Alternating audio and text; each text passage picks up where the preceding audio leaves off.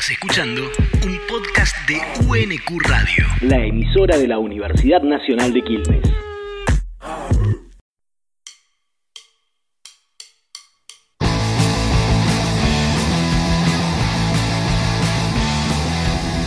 Una familia.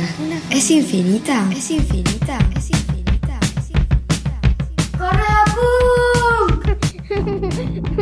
Correo Punk, un servicio de correspondencia entre las ciencias y preguntas de niñas y niños ¡Que nos hacemos todos y todos! sobre el mundo, la vida, las cosas y todo lo demás.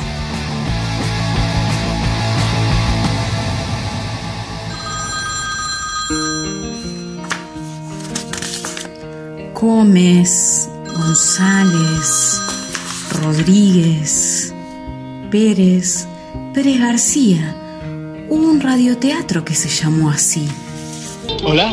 Sí, amigos. Esta es la casa de los Pérez García. Y una publicidad también sobre un matrimonio, pero ese era González García. Bueno, entonces, ¿nos casamos? Sí. Pero acordate que soy García y quiero invitar a toda mi familia, ¿eh? Sí, y yo soy González. ¿Cuántos Pérez y cuántos Garcías habrá en la guía? ¿Cuántas familias habrá en la Argentina? Y por cierto, Una familia. ¿Es infinita? ¿Es infinita? ¿Es infinita? ¿Una familia es infinita? Me encanta la pregunta. Me encanta y empezaría preguntando qué es una familia. Mi nombre es Santiago Ginóbili, soy docente e investigador en la Universidad Nacional de Quilmes. Me dedico a la filosofía de la ciencia. No es muy fácil explicar qué es la filosofía de la ciencia porque no es muy fácil explicar qué es la filosofía, pero básicamente los filósofos pensamos mucho en muchas cosas y bueno, como yo hago filosofía de la ciencia, justamente pienso mucho acerca de qué es la ciencia. Bueno, una familia es gente que está emparentada, ¿no? Mi hermano y yo, por ejemplo, somos familia porque tenemos los mismos padres. Mis primos y yo somos familia porque tenemos los mismos abuelos. Y uno podría seguir diciendo hasta cuándo eso, cuál es el límite. ¿Hay un límite?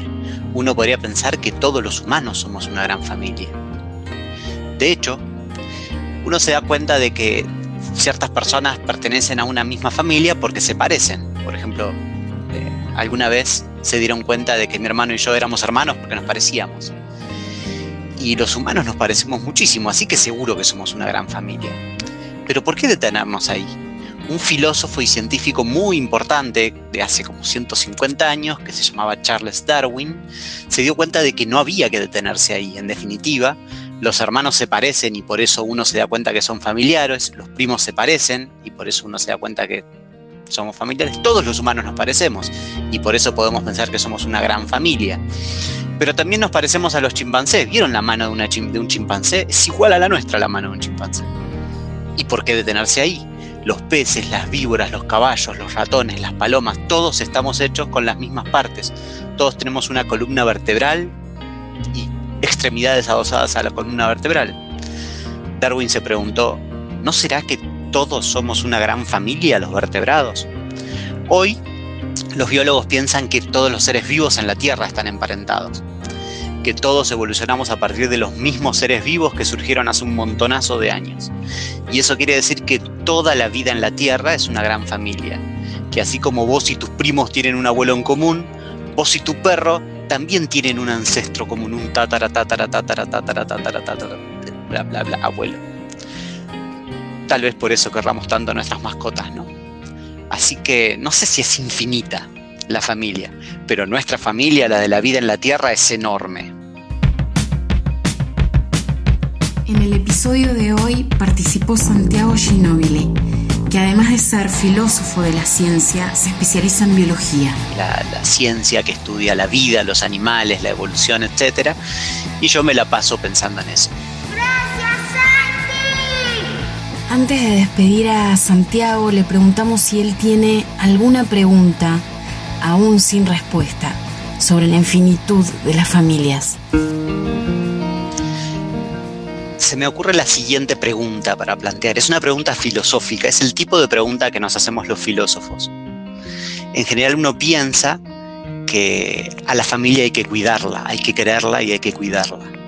El hecho de que toda la vida en la Tierra sea una familia implica que tenemos que cuidarla. No hay nada más lindo que la familia.